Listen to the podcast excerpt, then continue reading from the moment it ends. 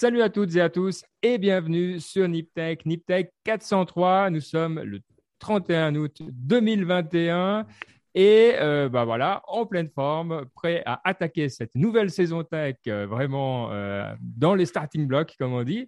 Pour ce faire, nous sommes trois avec Mike qui est là, tout tranquille, qui a l'air de bien se porter. Tu as l'air sage, Mike, tu as l'air d'avoir compris des choses. Andy, je suis plus, euh, je suis moins excité qu'avant. Ça ne veut pas dire que je m'excite pas pendant la journée et que j'ai toujours des faiblesses, mais euh, c'est moins, moins fréquent qu'avant, on va dire. Donc tout va bien. Euh, non, j'ai eu une journée chargée aujourd'hui, donc c'est toujours ça. Je suis un peu des fois fatigué, mais quand tech commence, hop, la fatigue s'évapore, comme ça fait plaisir. Donc je suis très contente d'être là pour parler tech, et puis voilà, il y aura sûrement plein de choses à dire. C'est clair. Et fraîchement sorti de sa salle d'examen porté par le succès comme ça, triomphant, Baptiste est avec nous. Salut Ben, salut Mike. Oui, j'ai fini, euh, je suis libre. Et du coup, bah, qu'est-ce que, quoi de mieux pour fêter ça qu'un épisode de Nitech avec vous? Je ne sais pas. Je ne vois pas. on est d'accord, on est d'accord. On est tous à l'eau en plus, comme ça. Donc, on est vraiment, on, y va à fond. Il n'y a pas de limite. Parce que aussi, ben voilà, il y, a plein de nouvelles euh, intéressantes euh, qui, qui sont arrivées. On voit qu'on est sorti un petit peu de la période estivale. Alors, on va commencer par euh, un thème, je crois, qui nous intéresse tous pour plein de raisons différentes, en fait. C'est les Tesla AI Day qui ont eu lieu récemment. Alors, vous avez pu voir un petit peu passer les nouvelles. Hein. Évidemment, ils ont parlé de, voitures, de, conduite euh, autonome. Euh, ils ont aussi parlé de, robots, hein, euh, avec un succès mitigé. On va en parler un petit peu plus. Et puis, bah, finalement, on va se poser la question de est-ce que l'intelligence artificielle, tout, tout public, enfin, tout usage, versus les applications vraiment spécifiques, et idem pour robotique. Qu'est-ce qui est le mieux? Mais pour nous donner quand même un aperçu de la situation, Baptiste, c'est toi qui, qui arrive à comprendre, parce que pour comprendre le cerveau euh, d'Elon Musk, bah, il, faut, il faut être au, à l'ETH de Zurich, quoi. Sinon, sinon on n'y arrive pas. Ça, c'est clair. C'est amusant que tu dises ça parce que tu vois, en général, les conférences tech, je pense qu'on est à peu près tous d'accord. Tu sais, maintenant, surtout par exemple, les, conférences d'Apple, c'est vraiment des shows qui sont organisés à l'avance. Même les événements un peu avant, tu vois, les événements presse, c'est toujours des choses assez mainstream où on te donne les éléments de langage et où c'est très, c'est assez aseptisé, tu vois, et très simple.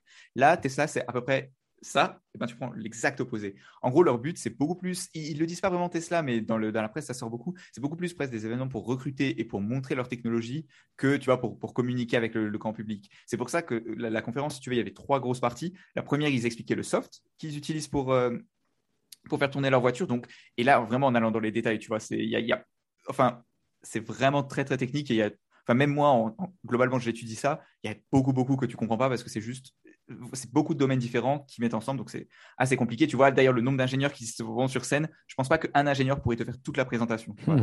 le, niveau.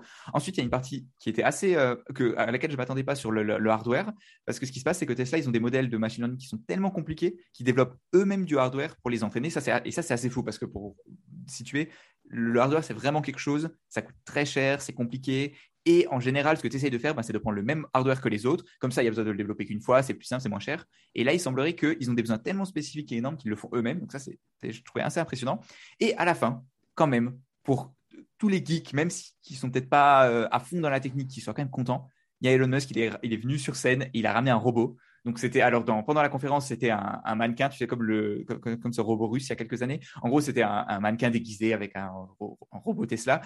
Mais Elon Musk disait que oui, on va, le, on va le faire, ça va être un vrai robot, parce que finalement, on fait de l'AI pour les voitures, donc l'AI pour les robots, ça va être pareil. C'est un robot, donc c'est ça aussi qui est intéressant, c'est que c'est un robot à, deux pattes.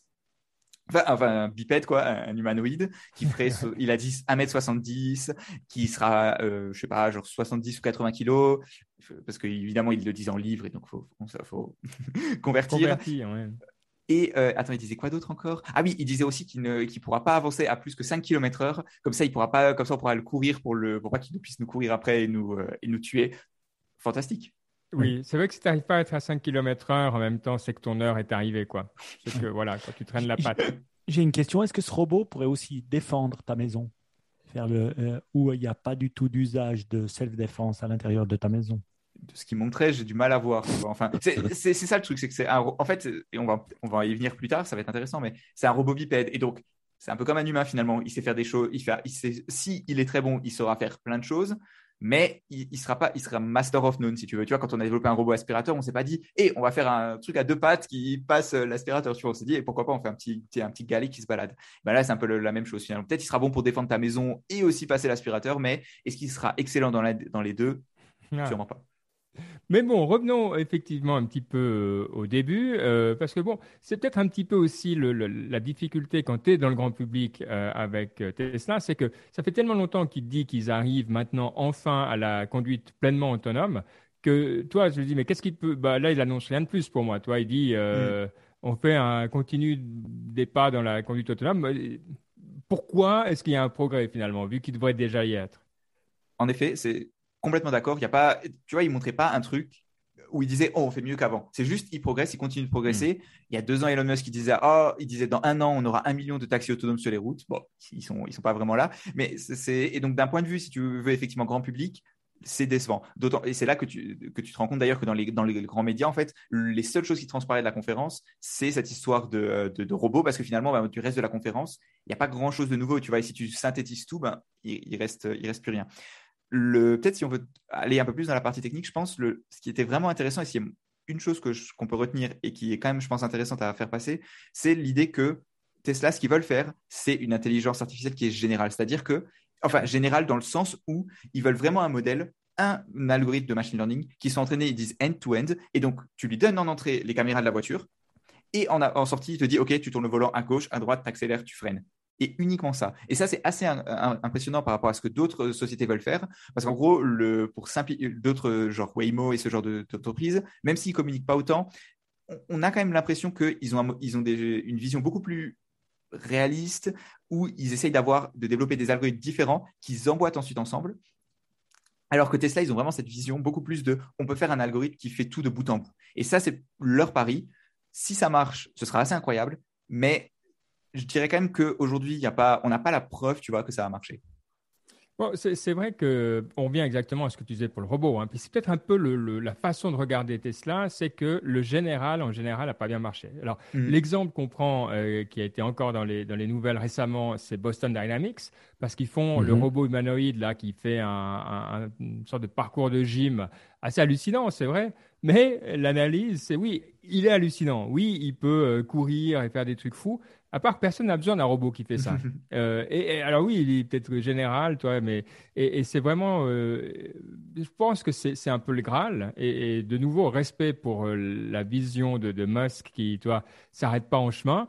Mais de nouveau, moi, ça me semble, en tout cas de ce qu'on voit et pour les, les 5 à 10 ans à venir, vraiment quelque chose de, très, très, très difficile commercialement, hein, sans même parler du, niveau technique. Mike, toi, tu es un peu exposé euh, au monde de la robotique. Qu'est-ce que, comment tu vois cette question euh, un petit peu générale versus particulier oui, c'est vrai que bah, dans, dans, le domaine où je suis, qui est l'électroménager, c'est vrai qu'il y a toujours un peu ce saint graal de tout automatiser. Et puis de dire, bah voilà, tu te dis, ah ouais, justement, on va, le robot euh, aspirateur. Oui, mais le robot aspirateur, tu en as un, mais souvent, tu as quand même besoin d'un autre robot aspirateur qui s'appelle toi et ta main mhm. pour euh, faire les escaliers ou faire les petits trucs dans le coin. Parce que le robot aspirateur, il fait pas tout. Puis on dit toujours, oui, oui, mais il va. Un jour, il fera. voilà. Donc, ce qu'on voit, c'est c'est vrai qu'il y a des robots qui ont fonctionné, euh, comme le robot aspirateur. Ça, c'est une très, très bonne question.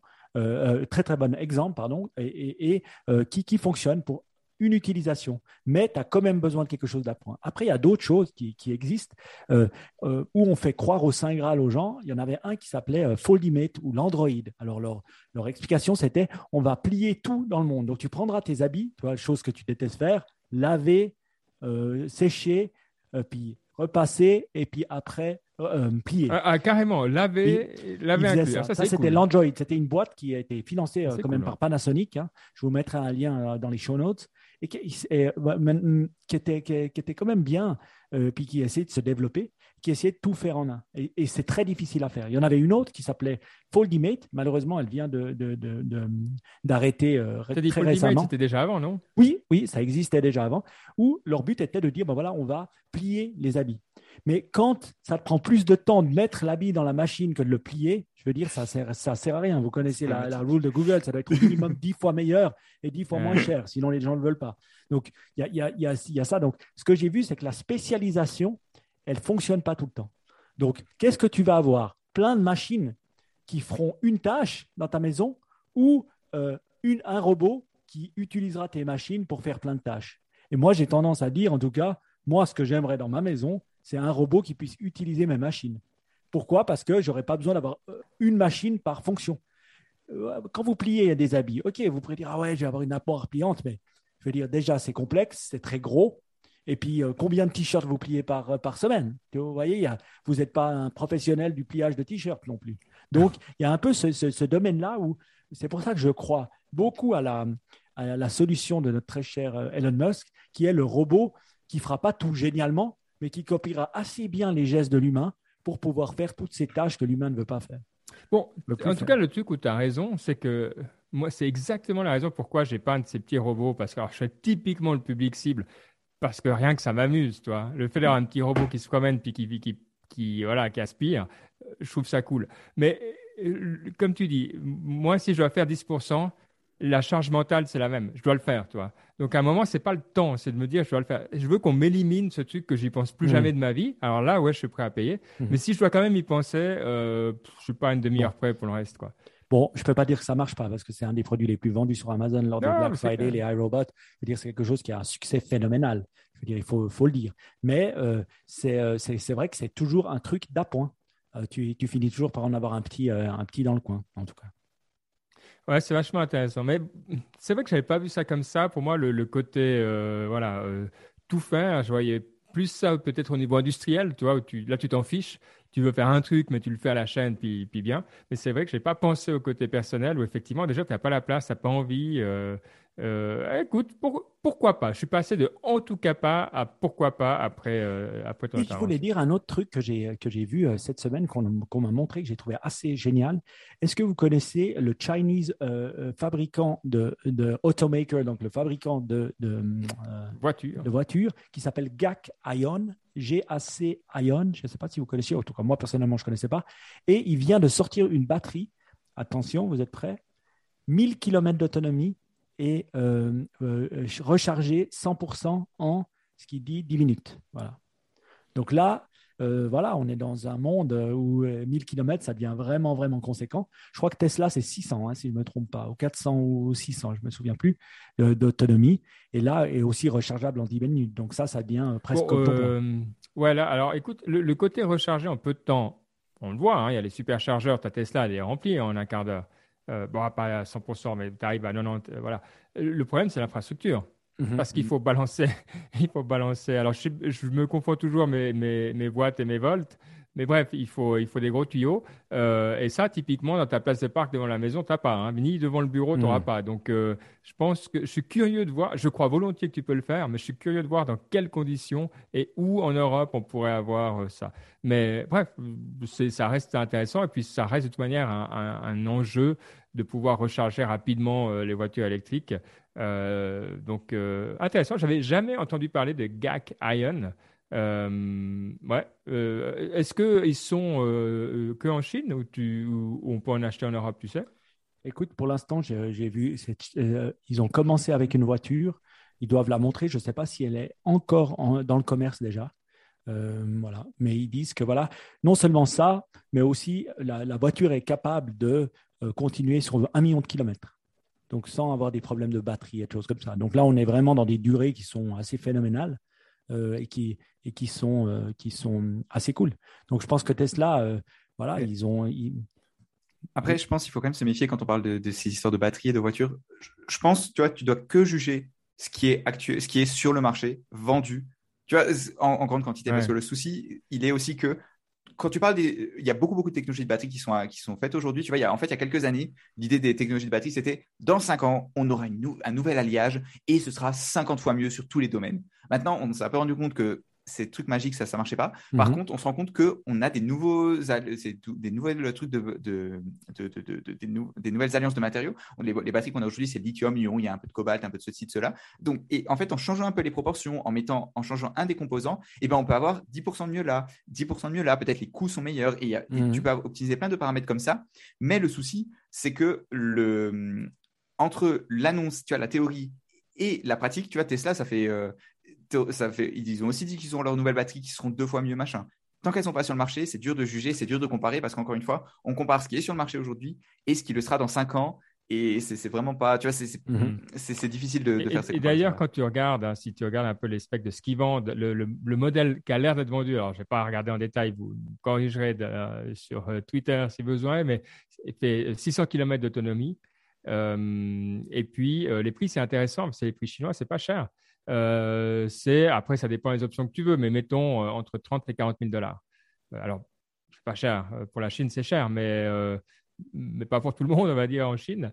Euh, et euh, par contre, la batterie, ouais, c'est tout ce qu'ils mettent en tout cas sur le marché, c'est le lithium. Donc, euh, bon, mais, mais intéressant. C'est toujours cool de voir des nouveaux entrants. Euh, et puis, c'est Ça commence à être vendu euh, le, en, le 20, euh, en septembre 2021. Ok. Super Donc, intéressant. Bon, bah écoute, on suivra avec intérêt euh, ce qui se passe. Bon, puisqu'on est en Chine, euh, restons en Chine. On aime bien. On ne comprend pas tout, c'est clair, mais on aime bien. Euh, donc, c'est marrant parce que, alors, ça, par rapport au début de Niptech, je pense qu'on a dû passer 100 ou 200 épisodes sans parler de Chine. Oui. Et puis là, sincèrement, je serais surpris si on n'en parle pas, peut-être pas tous les épisodes, mais euh, un sur deux minimum. hein. donc euh, voilà, allez, c'est normal, hein, on est avec notre temps, mais, mais bon, intéressant. Et une chose qu'on voulait euh, suivre, c'est qu'il y a quand même eu euh, un petit, allez, comment on va dire, serrage de vis de la part d'Amazon avec les fausses revues. On en avait déjà parlé, mais je trouve intéressant de faire le suivi, Mike, parce que toi, tu suis aussi ça de- d'assez près. Oui, oui euh, c'était euh, un article que je trouvais assez intéressant dans Bloomberg. Encore merci notre ami euh, Benedict Evans. Alors, sa newsletter est vraiment incroyable. Je vous dis à tous de vous abonner en fermant les yeux et la lire religieusement chaque semaine.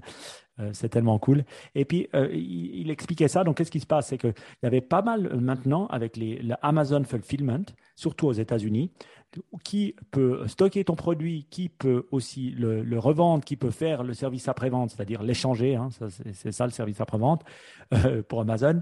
Le fulfillment. Donc, beaucoup d'entreprises chinoises ont commencé à vendre directement depuis les factories. Donc directement des produits qui pouvaient produire très rapidement et ou d'autres mieux le vendre que sur Amazon en direct hein, et euh, à travers Amazon Fulfillment, la marketplace. Donc, où on paye, euh, je crois que c'est 8 ou 15 je me souviens plus, je devrais savoir. Ah Non, je crois que c'est 11 entre 10 et 15 euh, le coût que ça coûte euh, sur la marketplace, peut-être plus si on, on demande des services. Ce qui s'est passé, c'est que c'est vrai que on, on- se souvient hein, ces espèces de farms à, à reviews qu'on avait vues pour les apps en Chine. Peut-être que vous aviez vu passer cette vidéo qui était assez incroyable, où on voyait des milliers. Ben, il semblerait qu'il y avait aussi ce genre d'utilisation Euh, et de fraude à la review sur Amazon. Le problématique, on en a déjà parlé, hein, c'est que Amazon est responsable de ce qu'ils vendent sur sa plateforme. Il y avait des gens ben voilà, qui fakaient des reviews pour pouvoir vendre plus rapidement. Et euh, il y avait des problèmes de produits et des problèmes de sécurité. Je crois qu'il y a eu aussi des plaintes des consommateurs américains et donc euh, ils ont dû sévir. Et du jour au lendemain, ils ont analysé tous ceux qui avaient fait des fausses reviews parce qu'ils arrivent à le voir, hein, plus ou moins, et ils ont dégagé tous les sellers. Et une fois qu'on a fait une fausse review, c'est extrêmement dur de revenir comme un seller sur Amazon. Donc on parle de boîtes, mais assez gigantissimes en, en- en Chine, qui étaient là, euh, qui vendaient énormément de produits. Je parle de centaines de millions de, de dollars de produits. hein, pour Ah ouais, d'accord, ouais. comme des chargers de téléphone, des trucs tu vois, qui, qui se vendent très très facilement et euh, euh, du jour au lendemain qui, qui sont plus sur la plateforme et qui vendent zéro. Donc euh, déjà, un, il, il expliquait que Walmart n'a pas du tout, même qu'ils ont une marketplace, c'est très difficile à vendre par rapport à Amazon parce que tous les Américains sont, enfin, presque tous sur Amazon. Et deux, voilà, c'est la puissance quand même de, de, Amazon pour vendre des produits même peu connus. Et c'est vrai que la triche paye peut-être dans le court terme, mais pas dans le long. Donc il y avait certaines boîtes américaines qui parlaient, qui étaient aussi extrêmement contentes parce qu'elles elles voyaient que justement il y avait un peu, pour certaines boîtes chinoises, je ne dis pas pour toutes, euh, euh, de la triche derrière. Ce Bon. que je trouve, Ouais, Euh, ce que je trouve intéressant par rapport à ça, c'est euh, encore une fois Benedict Evans parce qu'il parle beaucoup de, de ces sujets de e-commerce et tout. Il dit le modèle d'Amazon c'est quand même beaucoup un modèle, tu vois, où tout est uniforme, tous les produits sont les mêmes, Mhm. c'est la même entrée dans la database, les mêmes catégories. Je voyais même moi quand j'y étais, tu vois, je me souviens l'un des euh, un des items, c'était vraiment, en- c'est le, le- le- je me souviens la procédure qu'il y avait pour, je sais plus exactement, mais pour une certaine catégorie, ils voulaient personnaliser la section commentaires. Écoute, la complexité que c'était en interne, tu vois, c'est vraiment quelque chose qu'ils ne savaient pas faire. Et donc, le, et on voit vraiment que Amazon, toujours, ce qu'ils essayent de faire, tu vois, c'est pas de, de vérifier eux-mêmes la qualité, tu vois, toujours dans cette Mm. idée de, on a, Mm. on- nous, c'est une étagère géante, on Mm. fulfille tout nous-mêmes. Non, non, nous, ce qu'on vérifie, c'est que les commentaires Oui. sont, euh, sont justes. Et une fois que les commentaires sont justes, les, les customers, ils se débrouillent eux-mêmes pour euh, avoir pour faire leur avis sur le, par rapport au produit. Ils font comme ce qu'ils ont fait sur les bouquins finalement. Et, mais un bouquin ne peut pas tuer personne et ne peut pas blesser personne non plus. Donc euh, oui, il peut blesser ton âme ou euh, tes yeux, mais ton, ton, avis, mais il ne pourra pas blesser physiquement. Donc c'est quand même un peu, un peu différent. Mais c'est vrai que finalement, c'est ça, c'est qu'ils te laissent choisir ta long tail et puis c'est les reviews qui choisissent. Alors, il faut savoir que quand tu es sur Amazon en direct, hein, pas sur la marketplace, mais en direct, tu peux utiliser ce qu'on appelle Vine, F-V-I-N-E, où tu payes et euh, tu offres un produit gratuit à des testeurs qui peuvent mettre l'avis qu'ils veulent. Et ça, c'est géré par Amazon directement, mais tu ne peux pas impacter l'avis. Si une personne n'aime pas le hmm. produit, elle pleut. C'est vrai qu'ils ont tendance à pas te mettre un 1 s'ils n'aiment pas. Il hein. ne faut quand même pas déconner. Hein. Je vais dire, voilà, ils te mettront un 3 s'ils n'aiment pas trop le produit. Mais ça sera des belles reviews et c'est noté Vine, euh, Vine Reviews. Mais c'est bien pour commencer parce que sinon, c'est un peu le chat qui se la queue. Il n'y a jamais de mm. reviews parce qu'il n'y a jamais personne qui teste le produit.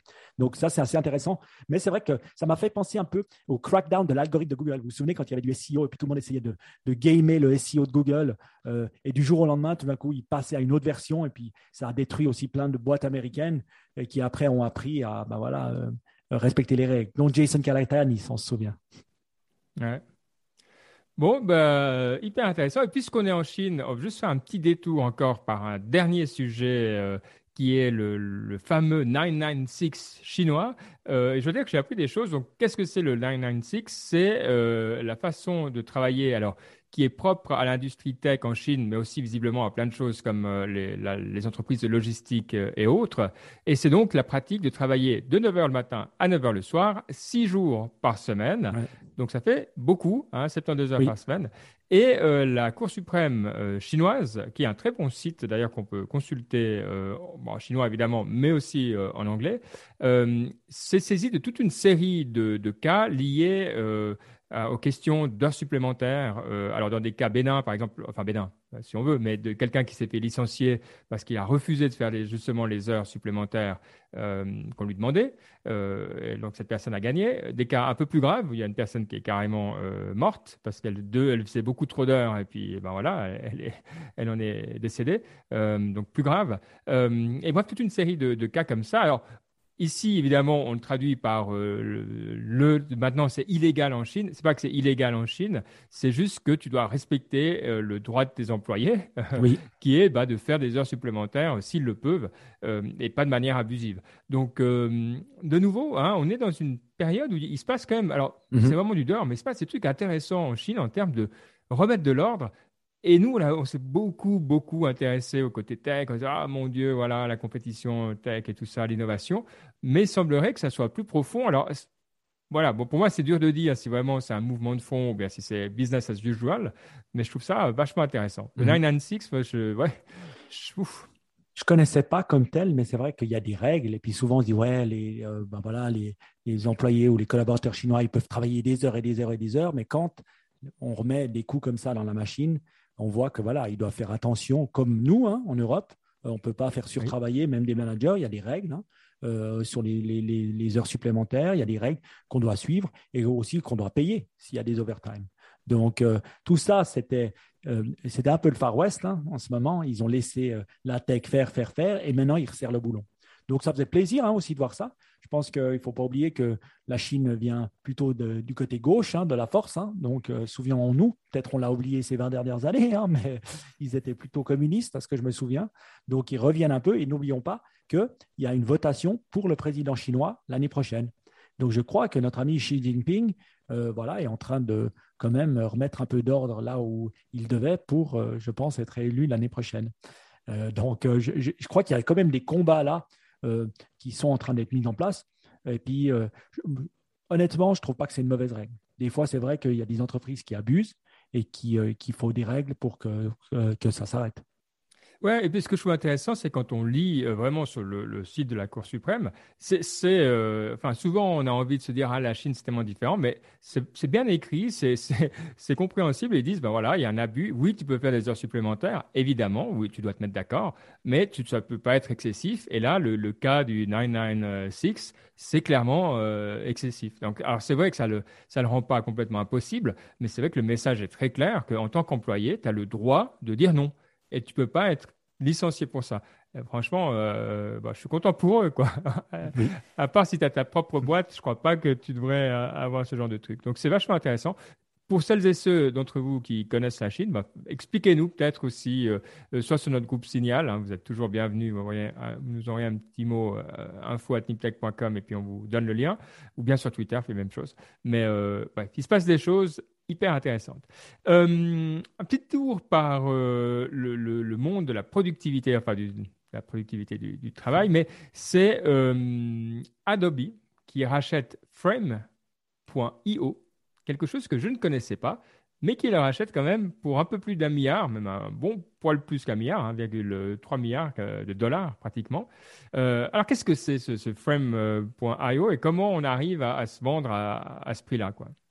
Alors, Frame.io, c'est un, un, ensemble d'outils autour de la production vidéo. C'est un peu le, Google Docs, si on veut, mais de la production vidéo. Tu as une timeline donc avec ta vidéo et tu peux mettre des commentaires et tout le monde peut collaborer en même temps. C'est pas vraiment un métier que, je fais, donc je ne saurais pas dire à quel point c'est bien ou à quel point c'est utile ou quels sont les, trucs vraiment importants, mais c'est un peu ça le, le, truc de base. Et ce que je trouvais intéressant, c'était d'une part que ça montre à quel point le, la productivité, tu vois, c'est passer d'outils génériques où tu avais ben, Word, Excel, PowerPoint, euh, je sais pas, des trucs classiques, tu vois, SAP ou je sais pas, ce, genre de logiciel où on passe, ou même Slack, tu vois, c'est des logiciels très, très, très généraux, où on passe à des logiciels beaucoup plus targetés pour chaque, euh, pour chaque euh, type de métier, où chaque métier a vraiment le, ses besoins qui sont gérés par un logiciel.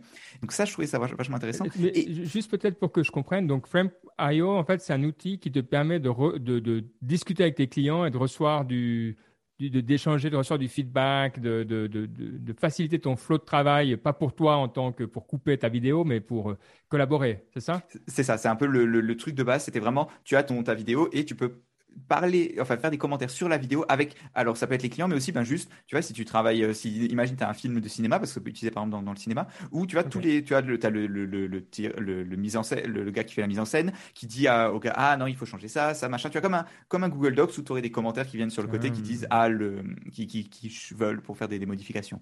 Et donc le but, et après ils allaient beaucoup plus loin où tu pouvais carrément uploader les vidéos au lieu de les uploader dans un serveur euh, n'importe lequel, tu l'uploadais directement chez eux. Et donc en fait tout ce qui était autour du montage, hormis le montage, parce que tu le faisais toujours dans le logiciel comme, euh, je sais pas moi, Adobe, notamment, bah, justement, tu le faisais avec un logiciel Adobe, ah, comme, par hasard. Tout ce qui était autour, en fait, était géré par Frame.io. Et donc, c'est un peu le, but hmm. d'Adobe en rachetant ça, bah, c'est de faire le, maillon manquant de, cette chaîne. Vous voyez, c'est un peu comme tu disais, bah, SAP ou Oracle qui sont les legacy systems. Et puis, il y a mm. Salesforce qui se plug sur la partie qui fait du pognon, c'est-à-dire la partie CRM, client, vente. Et c'est la partie qui génère l'argent. Donc, c'est la partie où les gens sont prêts à investir. Et puis, l'autre, ça devient un peu les tuyaux euh, normaux. Eh ben, tu vois, on pourrait se dire, bah, Adobe, euh, c'est le tuyau normal, quoi, le truc edit, euh, d'édit qui existe depuis des années. Et l'autre, c'est la partie vente, fun, collaboration, qui, qui, qui, a de la valeur finalement, mm. euh, qui est pas euh, l'autre c'est le tuyau, l'autre c'est la valeur, le UI, euh, l'interaction, et qui rend l'utilisation d'Adobe fun. Donc, je parie, j'ai pas regardé, hein, mais je te parie que Adobe a pris de la valeur et a réussi à payer son milliard en un jour de trading. Possiblement. Et le, dernier point que je trouve vachement intéressant avec ça, c'est quid de l'antitrust? Parce que finalement, si tu penses à la définition de, mm. de, des acquisitions et de, qu'est-ce qui est interdit, je veux dire, il y a pas, tu vois, c'est pas, ils sont pas dans le même marché finalement. Adobe, ils font des logiciels d'édition, et là, c'est vraiment des choses qui viennent, des, outils qui viennent à côté que tu pourrais dire qu'ils sont un peu, euh, tu vois, il y a une synergie qui est assez claire, mais c'est pas des concurrents. Le souci, c'est que s'il y a bien une boîte qui allait concurrencer Adobe finalement, bah, c'était eux, parce que c'est tout le reste de la chaîne, c'est eux qui le font, et au fur et à mesure, bah, tu peux les imaginer, ajouter un outil pour faire ceci, pour faire cela, et puis peu à peu, bah, as plus besoin de, tu peux te passer complètement d'Adobe. Et eux, en rachetant ça, bah, clairement, ils tuent le, ce concurrent dans l'œuf. Ouais, je, parlais avec un avocat une fois, euh, allemand, hein, mais très très bon, qui, euh, qui, est, qui, est, dans l'antitrust, et puis qui expliquait que finalement, l'antitrust, ça dépend de comment tu regardes. C'est comme Amazon, il disait toujours, mais on est seulement 1% du retail, on n'est rien, on est juste le e-commerce, alors qu'ils avaient 50%, après 70%, et puis après 80% euh, du e-commerce des États-Unis. Mais il disait, oui, mais par rapport au retail total, on n'est rien. Donc si tu prends Adobe, par rapport au monde des softwares, ils sont rien. Écoutez, on est Adobe, on est quelques milliards par rapport à Microsoft, tout ça, on n'est rien du tout. Après, si tu prends le monde de l'édition vidéo, en tant que tel et tu dis où si tu as Adobe, là tu arriveras et on, est, on, euh, on commence à être dominant quand on représente plus de 40% de part de marché. Il faut savoir en valeur ou souvent si c'est en unité, euh, c'est plus qu'en valeur. Donc voilà. Donc euh, ça, ça, peut venir rapidement. Donc ça, ça dépend vraiment avec le lens, avec la, loupe avec lequel on regarde cette problématique. Et je pense qu'actuellement, on ne regarde pas la problématique avec ces niches. On le regarde plutôt de manière générique. C'est le souci, c'est ça. C'est à quel point, c'est à quel point tu as besoin de changer cette définition parce que la façon de faire du business change finalement. Tu peux pas avoir du business pour 25 logiciels de montage vidéo. Par contre, tu peux avoir des logiciels qui sont complémentaires sur cette chaîne. Hmm. C'est intéressant parce qu'Adobe, c'est quand même une boîte qui a l'habitude de racheter. Hein. Euh, alors, mhm. euh, je regarde un peu la liste de ce qu'ils ont racheté. Les trois quarts, je ne connais pas. Puis certains, c'est des petits. Mais il y a quand même des connus dans le tas qui sont toujours autour. Et, et, quand on regarde, ça, ça, fait tellement de sens. Euh, mhm. Par exemple, Photolia. Vous vous souvenez, enfin, si vous avez acheté des, des, stocks photos, bon, voilà. Mais c'est évident que ça complémente leur offre de manière assez facile à upseller quelqu'un qui est déjà dans ton écosystème. Et puis un qui était hyper intéressant aussi, c'est Behance. Euh, pour justement cette communauté de, de euh, plus dans le design, euh, etc. Donc c'est un peu le, le ouais, c'est pas une, sorte de social media plateforme. Vous vous souvenez de Behance? B-E-H-A-N-C-E. E. quelque super beau, quoi. Voilà, justement pour les designers. Donc, c'est vrai qu'ils ont des rachats qui sont, qui sont tout autour de leur cœur de métier qui sont complémentaires. J'aime bien, parce qu'on comprend leur stratégie. Quand a été créé pas Adobe? mais Quand 1800. euh, non, c'est une bonne question. Euh, il y a 30 ans? Ah non, plus. Allez, moi, j'ai 1994. 1982, je crois. Ah, je dis. Ah ouais, ah ouais bah, évidemment. Ouais. Mm. Dès qu'il y a eu une interface graphique. Oui. Mm. Mais même Photoshop, hein, c'est un truc qu'ils avaient racheté. C'est leur, tu vois, aujourd'hui, tu peux dire c'est leur cœur de métier à Adobe même Photoshop, ils l'ont racheté. ouais. Ouais, c'est, c'est vrai. Ils avaient Flash à l'époque, non? C'est eux qui ont créé oh, salaud. Ouais. les sites étaient quand même pas mal. Franchement, les sites Flash étaient quand même pas mal. Ça bougeait dans tous les sens. Franchement, on, en a, plus. On en a plus. Alors ça, on n'en a plus, ouais. Ça, ça on n'en a plus. Bon, on ne peut pas terminer, euh, enfin, la, la partie-là, on va faire encore la, la, snip tech, l'inspiration, mais sans parler de quand même une, des nouvelles euh, de la semaine. Je ne suis pas convaincu que ce soit une nouvelle tech, mais bon, euh, on va quand même voir si vous, ça vous parle plus qu'à moi. C'est le cas de OnlyFans. donc, comment on décrit OnlyFans? Ce n'est pas, pas un social network. Hein. C'est du, du, une plateforme pour les créateurs de contenu, voilà. Euh, qui euh, a, coup, bah, perdu accès finalement euh, à ses partenaires financiers, en particulier les cartes de crédit, sous prétexte qu'ils ont du contenu adulte à foison. Ce qui est objectivement vrai. Hein. donc voilà, moi le, fait que est-ce que c'est un problème tech ou est-ce que c'est simplement un problème financier Est-ce que c'est pour les gens qui font NIP Bank qui, qui font discuter? Est-ce que ça vous parle vous ou vous êtes un peu comme moi, un peu bon, ça, ça me parle à moitié. Je disais avant, bah, avant qu'on commence à enregistrer l'émission, on sait, déjà, il y a eu beaucoup de. C'est une, des histoires où tu sais pas vraiment ce qui se passe. Tu vois, genre, il y a une semaine, il y a une, deux semaines, euh, donc euh, OnlyFans, ils ont dit OK, on va arrêter de porno sur OnlyFans, sachant que ça devait être, je sais pas, bon, 90% de leur business, tu vois, c'était ça. Donc, personne ne comprend, évidemment. Il y a des rumeurs comme quoi ils auraient. Alors, ce que eux ont dit, c'est que leur, euh, leur, banque les empêcherait de, euh, de, faire les virements pour payer les créateurs. C'est-à-dire que tu payes avec ta carte de crédit et ensuite OnlyFans vire l'argent aux créateurs et qu'en fait la banque qui s'occupait de virer l'argent aurait dit, aurait dit ouais, faut arrêter. D'autres disent que c'est Mastercard parce que le souci, ben, c'est qu'ils ont des nouvelles règles pour les contenus pornographiques et ça aurait été problématique pour OnlyFans. D'autres disent encore que le souci, ben, c'est qu'OnlyFans, ils, gagnent énormément d'argent mais personne ne veut investir dans leur boîte. Tu vois, c'est problématique si les, les venture capitalistes ne veulent pas venir chez toi. Enfin, beaucoup de raisons personne n'en est sûr. Et, le, et ensuite, deux semaines après, ils ont dit Ah, finalement, les gars, on, fait marche arrière, c'était trop, euh, on, s'est arrangé, on a passé un coup de fil et maintenant c'est bon, le, les histoires de banque est réglé. Enfin, c'est un peu ridicule, mais ouais. Et donc, je ne sais pas si c'est une histoire d'incompétence, tu vois, si c'est juste eux qui ont mal géré le truc ou s'il y a vraiment quelque chose derrière et que, étant donné la débâcle, ils ont réussi, OnlyFans, à avoir de la, du, du, du, du levier, à avoir un peu de, force de négociation et ont réussi à quand même passer. C'est dur à dire moi, je, moi, je pense qu'il y a un angle tech, puisque finalement, c'est quand même une plateforme tech, OnlyFans. Mm. Ce que je trouve intéressant, moi, c'est aussi, ben voilà, on donne un statut à des sex workers qui avant n'en avaient pas. Et c'est vrai que finalement, ben voilà, ils sont quand même pleins. on les a beaucoup entendus, euh, les gens les défendent sur les réseaux sociaux ou pas. Et puis, euh, finalement, ben, voilà, ils ont, ils ont fait machine arrière. Et c'est vrai que je pense que pendant la pandémie, pendant tous ces gens, types, OnlyFans a été un, voilà, un site qui leur permet de gagner leur argent différemment. Donc voilà, et puis c'est un site où, qui est important pour une certaine frange de la population. Donc voilà, voilà, il y a autant de du porn, il y en a depuis le début de l'internet, du porn, il y en a encore, c'est ça qui génère le, un des plus grands mangeurs de trafic online.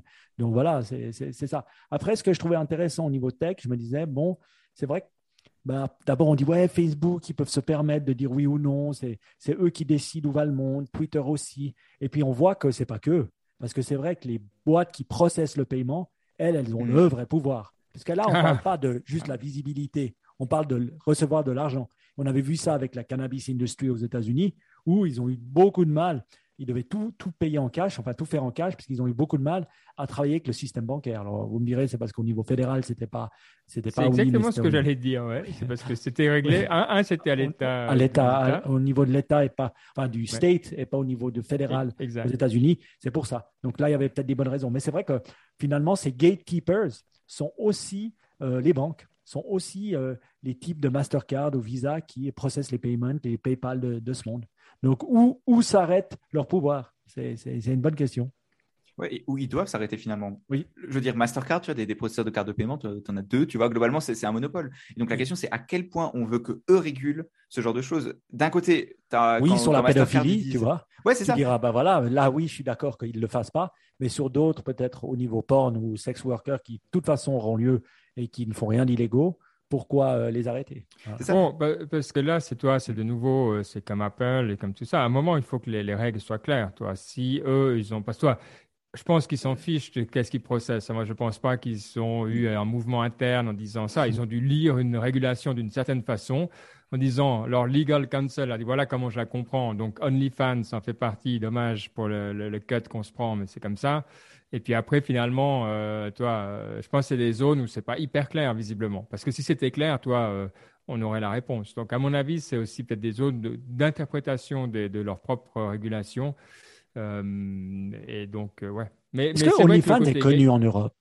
On n'entend pas parler. Je pense qu'il y a quand même. Mais c'est toujours le truc tu vois, genre les gens qui utilisent OnlyFans, tu vois, que ce soit comme client ou comme travailleur, tu, tu vois, tu le, tu t'en fais pas trop la pub, donc. je pense aussi, t'as raison. Ouais. J'ai même jamais été sur la, la homepage. Ah, voilà, une des raisons de plus. Bah, justement, j'allais y aller. Euh, mais quand c'est la homepage, c'est pas, c'est pas, ça saute aux yeux, quoi. Bon, ok. Oh well, comme on dit. Oh Intéressant. Et puis le, côté gatekeeper, je pense que ça, c'est un thème qu'on peut garder euh, pour, euh, à suivre un petit peu en hmm. filigrane parce que c'est vrai que ça va venir aussi avec la régulation européenne, vous le savez, pour les boîtes tech. C'est quelque chose dont on va beaucoup parler. Bon, on va passer à la partie Ask Niptech. Euh, avec, allez, je vais, présenter la, première, avec quelque chose d'intéressant. On a un fidèle euh, auditeur et contributeur sur notre groupe euh, Signal qui a lancé un podcast. Alors, Mike, toi qui, qui, est un vieux routinier des podcasts, il nous demande bon, est-ce que vous pouvez me donner des idées pour que mon podcast soit le meilleur possible? J'aimerais surtout savoir comment le promouvoir au, au, début. moi, j'ai quelques idées, mais je suis intéressé de connaître Étienne, Mike. Moi, je pense que promouvoir un podcast, déjà, c'est la deuxième étape. La première étape, c'est de faire du bon contenu. Le bon contenu, euh, on, a, été assez. Euh, c'est d'avoir un bon son déjà, d'avoir un micro correct, de ne pas faire tout le temps, euh, d'avoir une bonne connexion, de ne pas bouger tout le temps le son, d'avoir vraiment quelque chose où les gens ont plaisir à écouter. Et ça, c'est très important. Ça, je pense que c'est la base de tout. Deuxième, euh, ben, je dirais d'avoir un contenu sympa, un contenu que nous-mêmes, on a envie d'écouter. Finalement, nous, on fait Niptech pour nous, puisqu'on aurait envie d'écouter un truc comme Niptech, donc on le fait. Et ça, c'est important, de faire un truc qu'on aime et puis qu'on sent qu'on a, voilà, qu'on apporte une pierre à l'édifice dans, un, dans une certaine niche. Troisième chose, être relentless. Pendant des années, on l'a fait chaque semaine. Tu te souviens, Ben? Chaque semaine, chaque semaine, chaque semaine. Et on l'a fait. On n'a pas arrêté où on faisait pendant presque cinq ans, on l'a fait non-stop. Et je pense que ça, euh, peut-être faites-le pas chaque semaine si vous ne pouvez pas, mais chaque deux semaines au minimum, il faut faire, il faut faire, il faut produire du contenu, produire du contenu, produire du contenu. Et ça, ben après, on crée une fanbase, on crée des choses, on crée des gens qui nous écoutent. Mais je pense que ça, c'est peut-être les trois choses euh, euh, que je donnerais comme avant de penser à comment le mettre en avant.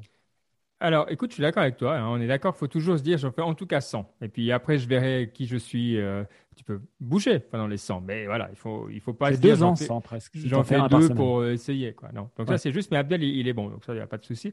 Je vais pas donner le lien, mais il n'est pas encore en ligne. C'est Baladocast. Mais vous verrez. Et j'ai écouté le premier. Euh, c'est vrai, on voit qu'il il est fait pour ça. Il est fait pour ça. Mais l'autre truc, c'est de trouver sa communauté. Et alors, c'est vrai que suivant ce que tu fais, c'est plus simple. Nous, c'est la tech, c'est simple. On, est, on a un sens de qui sait, enfin, vous, voilà, vous êtes là avec nous, et ça nous fait mon plaisir. Puis on a un peu une idée. Puis quand on se rencontre dans les conférences ou quand on se rencontre, on voit que ça colle. On voit, je veux dire, on se reconnaît hein, un, petit peu. Ça, c'est sympa. Mais c'est vrai que au début, surtout maintenant où c'est pas forcément facile de, de, sortir ou quand on veut le faire en ligne, c'est vrai que il faut être assez réactif sur euh, aller s'intéresser aussi à ce que font les autres, discuter, poser des questions. Nous, on a beaucoup, beaucoup fait ça au début de Niptech. Euh, c'est aussi au début de Twitter, donc on utilisait énormément pour dire Ah ouais, c'est cool, euh, qu'est-ce que. Voilà, juste pour engager la conversation. Et ça, je pense que c'est aussi important. Quoi. alors peut-être aujourd'hui, c'est plus sur Twitter que ça se fait, mais je pense qu'il faut trouver, vivre là où est sa communauté et, participer. Je crois que voilà, faut pas créer du contenu pour dire eh, venez écouter. Il faut donner, euh, give first, ça je pense que c'était vraiment aussi un de nos, nos objectifs. Quoi. Hmm. Donc euh, voilà, c'est peut-être mon, ma seule contribution. Toi, Baptiste, qui a un œil plus frais sur tout ça, est-ce que tu rajouterais quelque chose?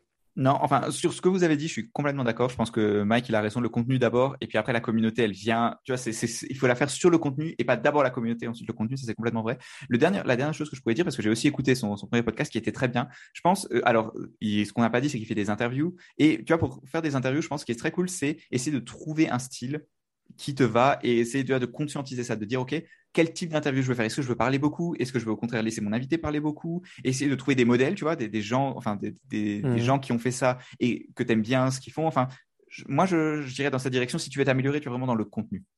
les interviews, c'est dur. Hein. Les interviews, ah nous, nous, ce qu'on fait, c'est voilà, euh, il faut s'habituer. C'est dur. Mais les interviews. Ça dépend de l'interviewé aussi. Ah, bah oui, c'est ça. Mais de faire sortir le meilleur de chaque semaine ou chaque deux semaines d'une personne différente, euh, comprendre son monde. Alors, euh, franchement, c'est en termes de challenge personnel, c'est magnifique, quoi. Mais euh, ouais, peut-être qu'il faut faire 200 épisodes avant de se dire ouais, où j'en suis. Mm. Voilà, en tout cas, ouais, vas-y. Un dernier plug, une, un podcast d'interview en français. Je ne sais pas si, le connais, enfin, si vous le connaissez et si toi, Abdel, tu le connais, s'appelle Nouvelle École. Il s'est arrêté depuis un, un, certain temps, mais vraiment, je trouve la qualité de l'intervieweur pour quelqu'un qui avait l'air d'être assez novice, elle était vraiment, je trouve, très, très, très, très bonne. Ok, bah, écoute, je vais aller regarder ça. C'est toujours intéressant. On avait un deuxième à SnipTech. Hein. Ouais, alors c'était euh, Coolman sur Twitter, encore lui. Il nous disait, euh, il nous parlait de la démo. Alors, il, nous dit que euh, qu'un certain Marc Z a écouté Niptech et que du coup, il a fait une démo de, de, de, du metaverse pour les entreprises et que ça avait l'air trop cool. Est-ce que, est-ce que vous avez vu cette démo? J'allais la regarder au moment où on parlait, mais c'est. Alors moi, je l'ai vu. Donc, ça commence avec une dame qui met son casque. Hein, et d'un coup, elle se retrouve en réunion avec euh, Marc et les autres. Alors, un petit, vous voyez un petit peu le style Facebook pour ces. Enfin, mais c'est le style réalité virtuelle. Hein. C'est pas un dessin animé, mais ouais, un peu quoi. Euh, et elle se retrouve dans une réunion et euh, alors ils sont moins contents quoi. Je veux dire clairement, tu vois, regarde, tu es sur une réunion Zoom, tout le monde est triste, tout le monde regarde en bas, on voit que, que c'est dur. Mais là, tu es dans une réunion dans Metaverse, non, les gens sont contents, ils se font des high-five virtuels, bon, ils se pètent la main contre le mur, mais c'est pas grave parce que c'est cool. Et, donc, sincèrement, moi, je, moi, je dis, euh, je veux ça, quoi. Je veux ça, clairement. Et, le fait que ça, ça vienne de Niptech, c'est le point, en tout cas. Vous pouvez mm. être pour ou contre le métaverse pour les réunions de boulot, mais le fait que ça vienne de Niptech, ça, c'est indéniable vu le timing. Et euh, voilà, vous l'avez dit, ça allait arriver. Donc, moi, je suis d'accord, je, souscris à tout. Euh, Mike, maintenant que tu as eu le temps de regarder le début de la vidéo. C'est Mark Zuckerberg sur la gauche? Mais il a bah l'air monstre jeune. Et maintenant, il est devenu. Bah, il a le droit, il est dans le métaverse. On est tous jeunes dans le métaverse. Il comme sur, euh, comme sur Second Life. Mais non, la plupart des femmes étaient en fait des hommes derrière. il fallait savoir sur Second Life. Ah bah il y a quoi de différent à Second Life? Quand je vois ça, je crois que c'est Second Life avec des lunettes. Alors c'est peut-être mieux fait, mais encore, c'est pas si mieux fait que ça. Non mais, non, mais tu compares Second Life à, le ou la métaverse À la métaverse, on va dire la métaverse. je veux dire, Je sais pas quoi te dire. C'est Non, la métaverse. Je c'est sais pas même- quoi dire. Je sais pas quoi dire. En effet, je dis juste une chose aussi pour la métaverse. C'est bien, hein, mais alors comment tu feras quand tu seras dans le dans le métro en train de checker ton Facebook ou ton Instagram? Tu mettras tes lunettes? Non, mais non, mais Euh, méta- la, métaverse est persistante. Donc elle sera aussi quand tu seras dans le métro sans lunettes. En fait, Bah oui, sur ton téléphone. Mais ça s'appelle Facebook ou Instagram. Ouais, t'as pas compris la métaverse. C'est ça, le problème. Le problème, il est, il est là, quoi. C'est clair. Tu as le côté réactionnaire de la personne qui n'a pas compris la vision. Ok, j'ai pas compris la vision, mais tout ce que je pense, c'est que oui, mais ça n'a rien de différent que HoloLens. Et puis c'est quelque chose que de toute façon on va vivre. Mais on va le vivre, j'espère, pas avec des dessins animés, mais en, en étant comme nous dans Zoom actuellement, ben voilà, avec des lunettes où on se verra un peu mieux Non, en mais- 360. Je veux dire, À, part ça, le truc que j'adore, et c'est le côté qui me rend Mark Zuckerberg sympathique, il en a rien à foutre. Parce que Oui. c'est vrai que ça donne pas envie, c'est pas très beau, et il est là, et il est content, quoi. Il, tu vois que c'est un bon moment pour tout le monde, et je trouve ça cool. C'est vrai que tu- tu- je suis d'accord avec toi, Baptiste, c'est un moment, on en a marre de ces trucs trop léchés, Apple, machin. Moi, moi ça me parle pas, quoi. Je préfère les trucs à la Elon Musk où tu dis, mais qu'est- qu'est-ce qu'il veut, quoi? Qu'est-ce qu'il est en train d'essayer de me dire? Ou des trucs comme ça, tu dis, mais le gars, il, est- il comprend pas, quoi. Socialement, tu vois, il est inapte. Mais au moins, il vit son truc et je trouve, moi, j'aime bien. Donc voilà, juste pour ça, je dis oui et bravo et on est content d'avoir contribué. C'est beau. Bon, on va passer maintenant, on peut, euh, à la partie inspiration. Euh, et je vois, Mike, que tu nous as mis un nom, alors un nom que je ne connais pas. C'est Henri Le Sceau. Donc Oui. L-E-S-A-U-X, Henri Le Sceau. Oui, oui. Eh ben, alors vous cliquerez, euh, vous cliquerez sur le lien, puis vous verrez Ouh, la ouais. tête du Alors, gars, quand on, vous alors, quand bien on clique peur. sur le lien, c'est son histoire euh, Wikipédia. C'est le nom d'une personne qui m'a été euh, transmise par ma tante et je trouvais que c'était assez intéressant. Ce gars, Henri Le c'était au fait un moine dominicain euh, qui a euh, vécu bah, en France. Euh, il était breton, je crois, d'origine. Et après, voilà, il avait beaucoup lu sur l'Orient et puis il a décidé d'aller d'aller en Inde. Et puis, il a commencé ben voilà, ben, à, à faire le moine en Inde. D'ailleurs, il avait un nom de moine indien, je ne vous le dirai pas parce que j'arrive même pas à le prononcer. Voilà, on va l'appeler Henri Le Sceau. Et c'est vrai qu'il a essayé de scinder un peu ces deux mondes, ces mondes euh, euh, de, de l'Ouest et ces mondes de l'Est. Il a essayé de scinder un peu ces deux, le christianisme avec euh, l'hindouisme. Et il a réussi à le faire. Et il a écrit pas mal, pas mal de, de, de bouquins qui sont vraiment très intéressants. Par exemple, Sagesse, euh, la raconte de l'hindouisme et du christianisme. Euh, je crois qu'il y en a une qui est très belle, c'est Souvenir euh, d'Arunachala. C'est une montagne assez euh, sacrée en Inde où il y avait un, un swami très connu qui s'appelait Rama. il s'appelle souvent Rama, Ra- Ramana Maharshi, qui euh, vivait sur cette montagne pendant 60 ans, donc il l'a même rencontré. Et c'est vrai Donc que là, on parle entre les années euh, 60 et, et, et Ouais, 90. ouais, il, est allé, il est parti dans les années 30 et puis il est mort là-bas dans les années 70. Et c'est vrai que je trouvais intéressant À hein, 70, parce ok, que d'accord. il a écrit en français. Donc, quand vous cliquerez, vous pourrez aller lire ses livres en français. Je me suis dit pour une fois, voilà. Et deux, euh, parce que j'aime bien qu'il il bridge le gap euh, entre le, notre monde et le monde, euh, le monde euh, indien. Et franchement, il écrit in- incroyablement bien. Donc, Henri Le Sceau. J'adore. Henri Le Sceau sur, euh, sur Wikipédia. Activité principale, méditation et écrivain. Qu'est-ce que tu fais dans la vie? Je médite et j'écris. Je trouve ça cool. oui, il était ermite, il a l'air euh, monstre intéressant, effectivement.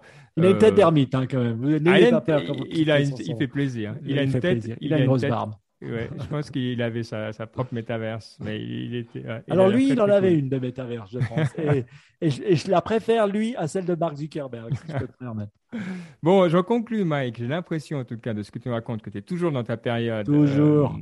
euh, orientale. Euh, Est-ce que tu as un, un livre ou quelque chose euh, qui va Oui. avec ça? Je suis en train de lire un, un- un livre d'une personne assez connue. hein, euh, si vous aimez un peu l'Orient, il s'appelait Swami Vivekananda, qui est la première personne à avoir parlé en 1800, je crois que c'est 87, euh, de, du monde de, de l'Inde aux États-Unis. Donc euh, c'est un des plus connus euh, qui a commencé en fait vraiment à en parler, pas seulement en ayant voyagé en Inde, mais il était lui-même indien. Et c'est vrai qu'il a, il a une répercussion encore aujourd'hui, alors que c'était le premier. Et il a écrit pas mal de bouquins. Et je suis en train de lire son, euh, euh, son complete work, sur- enfin écouter son complete work sur Audible, qui est très int- intéressant parce qu'en fait, il part de son speech qu'il avait fait. Je crois que c'était à, euh, à Chicago, ou je me souviens plus où, au départ, et tout ce qu'il a écrit. Donc, on, je, je serai beaucoup plus intelligent 18 heures plus tard. Il, cartonne, hein euh, oui. Très, très, très, très, très, très bonne revue, quoi. Oui. 4,9, euh, alors il n'y a que 156 ratings, mais 4,9, même à 156. Euh. On n'ose pas mettre un à Viva Cadanda, ça se fait pas. ah non, bah, clairement, quoi. Il y a quelqu'un qui a osé mettre 3. Ah, il y a quelqu'un qui a, quelqu'un qui a mis un sur la performance. Ça, ça c'est pas grave. Et Story, il y a personne. Ouais, deux. Il y a quelqu'un qui a une personne qui a osé mettre deux. Ouais, une personne. Donc, euh, ouais, ouais, ouais, Bon, ok, écoute. Alors, je, bah, tu vraiment là, tu nous sors des noms. C'est ça qui est cool, parce qu'on est tout le temps un petit peu dans les mêmes mondes. Mais alors là, tu nous sors des noms. Euh, je ne sors pas tous les noms parce que sinon après je vais vous faire peur. Mais c'est assez cool. En fait, euh, non, non, je continue la recherche. Je trouve très intéressant. Et puis, bah, voilà, ça c'est un autre, une autre chose. Alors, je l'ai pas trouvé en français malheureusement qu'en anglais encore pour le moment. C'est ça qui est difficile hein, quand on commence à aller dans des bouquins un peu obscurs. On se rend compte que pas tous les bouquins sont traduits. Genre, ben voilà, le Calendar of Wisdom de Léo Tolstoy. Je veux dire, un truc qu'il a passé 15 ans de sa vie, Léo Tolstoy, hein, à, écrire. Ben voilà, il a été traduit aux États-Unis qu'en 1980 et quelques.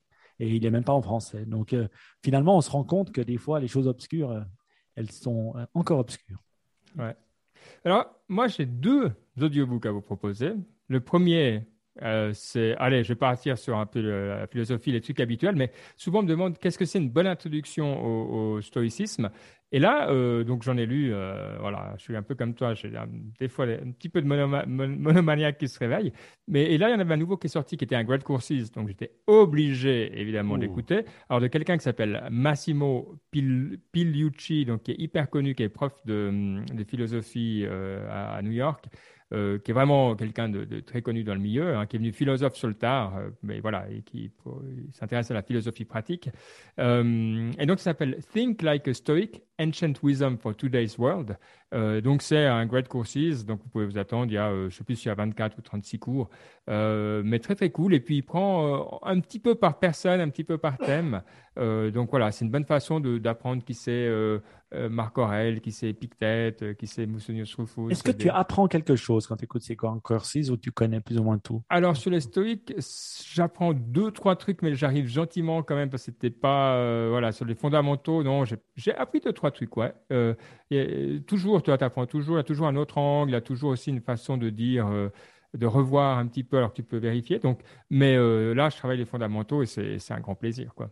Vraiment, ouais, j'ai beaucoup aimé ce, ce Great Courses.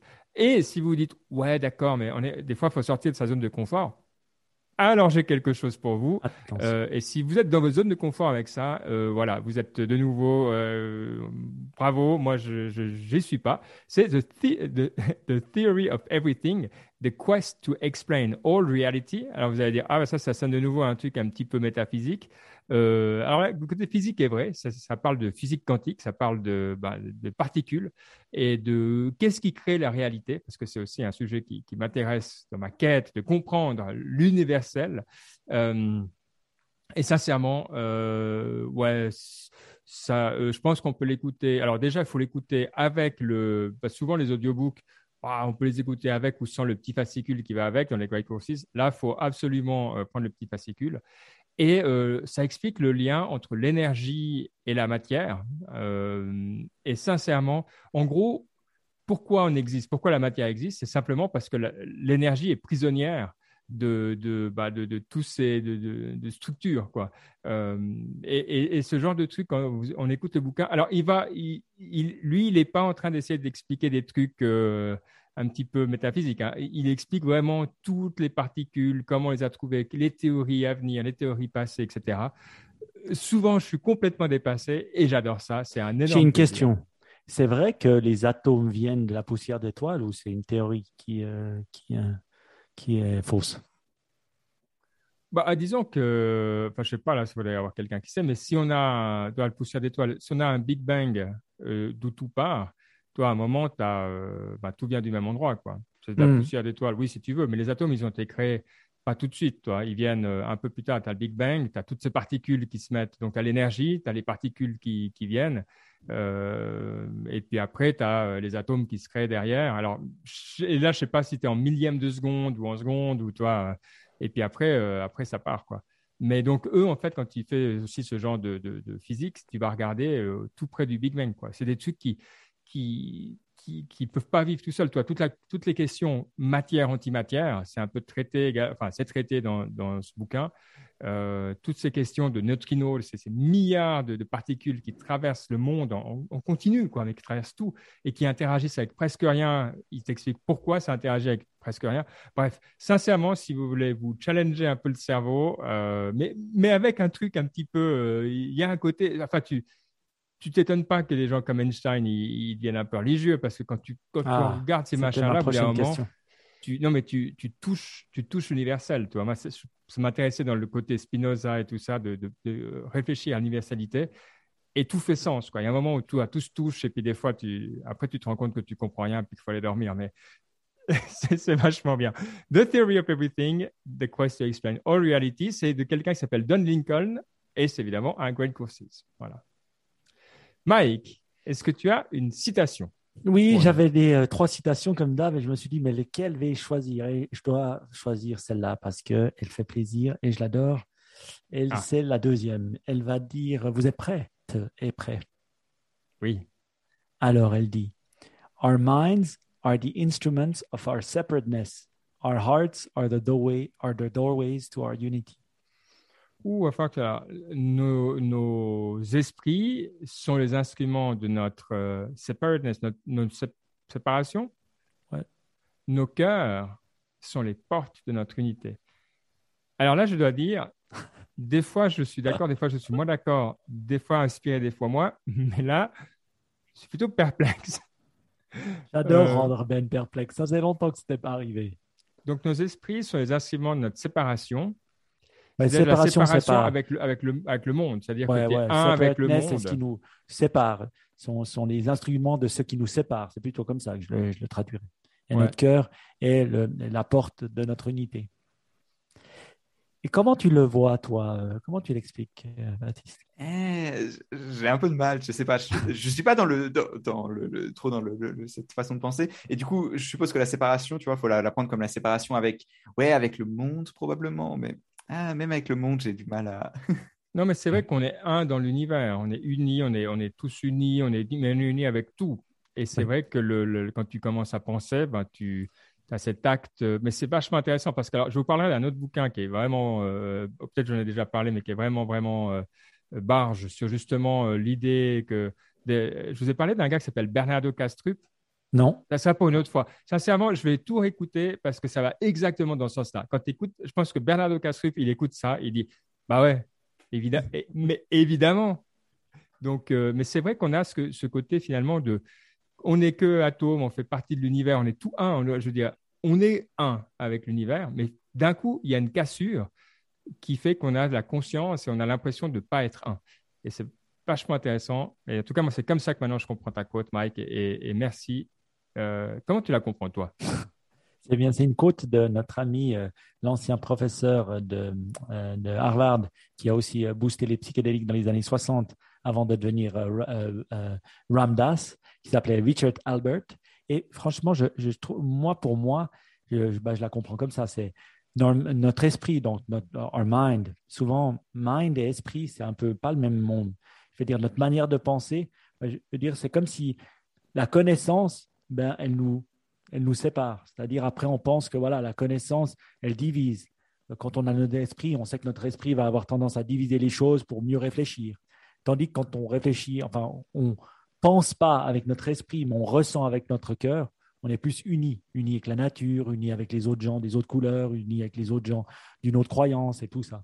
Donc, je pense que c'est plus à ce niveau-là euh, qui parle. En fait, si on réfléchit trop avec notre cerveau, ben voilà, on se sépare les uns des autres. Voilà. Et, je, crois que c'est plus comme ça euh, euh, que cette quote euh, est, à comprendre. Ok. en tout cas, c'était une belle quote parce que de nouveau, elle nous fait réfléchir, donc tu fais plaisir. Merci beaucoup et merci à tout le monde d'avoir passé ce moment avec nous. Ça nous a fait très plaisir comme d'habitude. Et puis là, bah, vu qu'on est à la rentrée et qu'on a repris le rythme, eh ben, on sait maintenant qu'on va se retrouver dans deux semaines pour de nouvelles aventures. Et on se réjouit déjà. Alors profitez bien et à dans deux semaines. Ciao. Ciao, ciao. Ciao.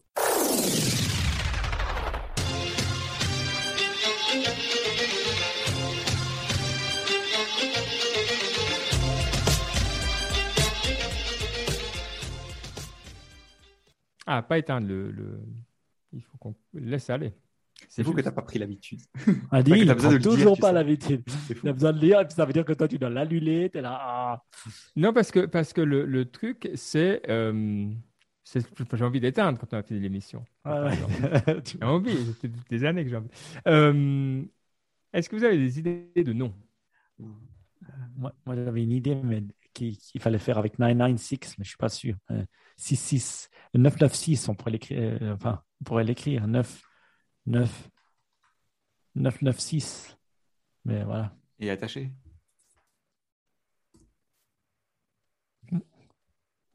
996, mais c'est peut-être euh, ouais, trop banal. Moi, moi j'aime bien encore.